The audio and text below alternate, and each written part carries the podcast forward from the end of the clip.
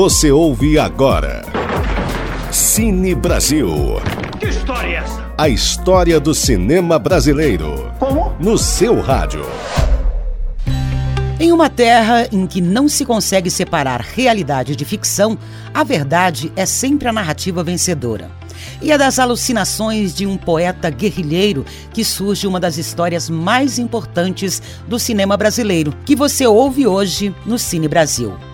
Terra em Transe, filme lançado em 1967 por Glauber Rocha, conta a história de Paulo Martins, poeta e jornalista com aspirações políticas, que se encontra em uma disputa por poder na cidade fictícia de Eldorado, entre o autoritário senador Porfírio Dias e o populista governador Felipe Vieira. Com a eminência de um golpe de Estado e um governo leniente com sua população, Paulo encontra-se entre a revolução e o martírio.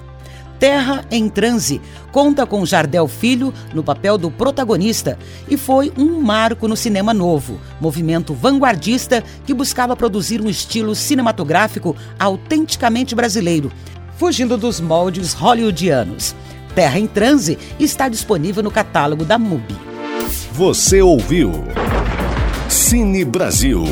Que história é essa? A história do cinema brasileiro. Como? No seu rádio. Ele vai voltar. De volta a qualquer momento.